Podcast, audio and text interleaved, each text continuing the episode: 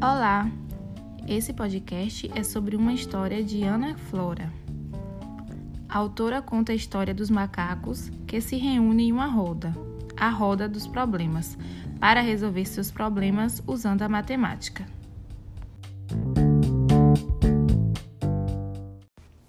O macaco que calculava. A grande figueira tem muitos galhos. É lá onde mora a macacada. Toda vez que os macacos precisam resolver alguma coisa, eles descem da árvore, sentam-se em roda e decidem todos juntos. É a roda dos problemas. E aí, macacada? Algum problema? perguntou o macaco prego. Eu tenho um, berra o mico-leão. Ganhei duas bananas e tenho quatro amigos. Como vou dividir as bananas sem causar nenhuma briga? Se você der duas bananas para quatro amigos, dois ficarão sem nada, calcula o um macaco-aranha. Mas o mico-leão pode dividir as bananas ao meio e dar metade para cada um, berrou o macaco cabeludo, que era muito bom em matemática. Falou o macaco cheiro. Mais vale meia banana na mão do que nenhuma. Bem pensado e bem resolvido, berrou o chimpanzé. Qual é o próximo problema? perguntou o macaco preto. O meu! O meu! levantou a mão a babuína. Tenho três filhotes, Celão, Teles e Euclides. Tem uma banana maçã, uma banana da prata e uma banana nanica. Ora, esse não é o problema, comentou a macaca nariguda. São três filhotes e três bananas. É só dar uma banana para cada um. A questão não é quantidade, e sim o tipo da banana. E aí é o problema. Papai babuíno comentou e respondeu. Zé não come a banana da prata, mas não come a banana nanica. Teles come a banana nanica, mas não come a banana da prata. Euclides come a banana da prata, mas não come a banana nanica. Como distribuí-las? Xiii, agora complicou, disse o chimpanzé. Já nem sei mais quantas bananas e quantos filhotes o senhor tem, papai babuíno. Ainda mais com esses nomes tão complicados. Achei! Achei! berrou o macaco cabeludo. Esse problema tem uma pegadinha. A pegadinha está no ou das bananas do Euclides. Então ele explicou para o babuíno: Se Euclides come banana da prata ou banana nanica, tanto faz se ele ganhar uma ou outra. Então dê a banana nanica para Euclides, para que Zé Leão coma a da prata. O macaco narigudo interrompe, mas se o babuíno der a banana da prata a Zé Leão e a banana nanica para Euclides, o Thales fica sem nada, porque o Thales não come a banana danica e só tem três bananas. Descobri! berrou o mico-leão. Não há solução, sabe por quê? Porque esse problema não existe. Nenhum macaco do mundo come uma banana ou outra. Ele come logo as duas. E tem mais. Desde quando algum macaco não come banana prata? Macaco que é macaco come tudo que é banana. Papai babuíno bateu palmas. Viva, viva! O mico-leão acertou. Inventei esse problema só para ver se alguém descobria a pegadinha. A macacada aplaudiu junto. Todos decidiram que o mico-leão seria o representante da turma na Olimpíada Internacional de Matemática.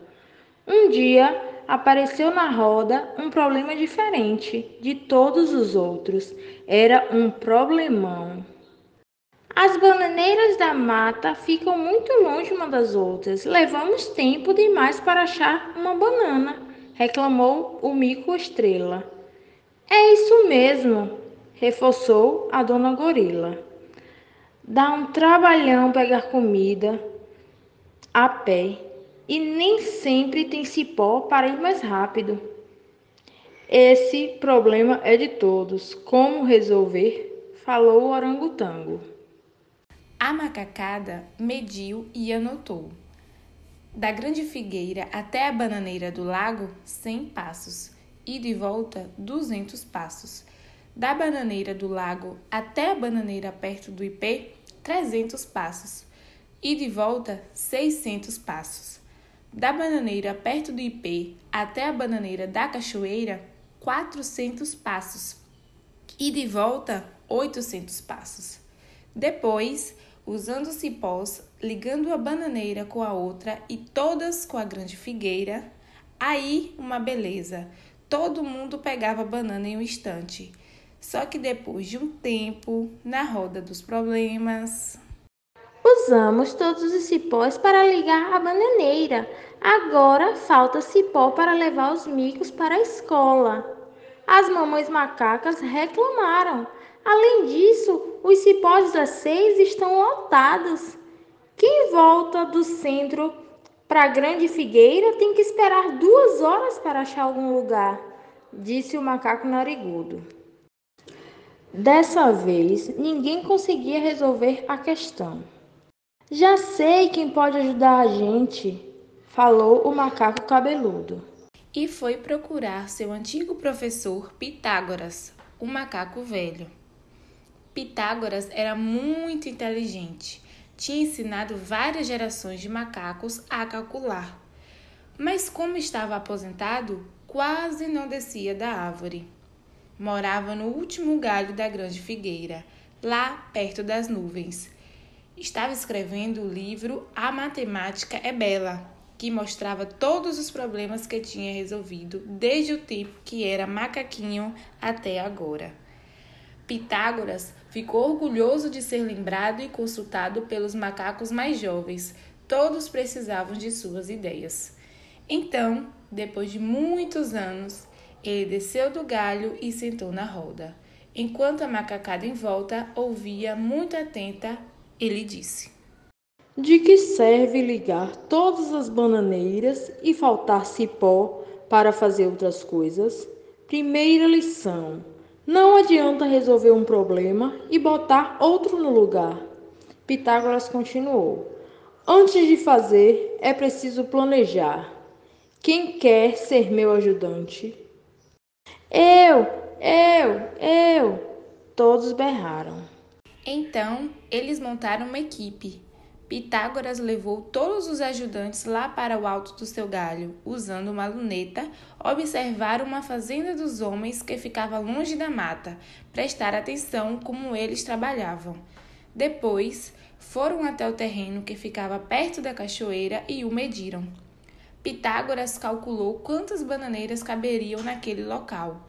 Em seguida, cada macaco pegou uma raiz de bananeira e a plantou no lugar marcado. Após alguns meses, brotaram os cachos. Ficou muito mais fácil pegar bananas com as bananeiras plantadas em fila. Se não bastasse tudo isso, os macacos jovens pediram que o macacão velho continuasse a ensiná-los. Então, Pitágoras reabriu seu colégio e voltou a dar aulas. É a AMA, Academia de Matemática Aplicada da Macacada.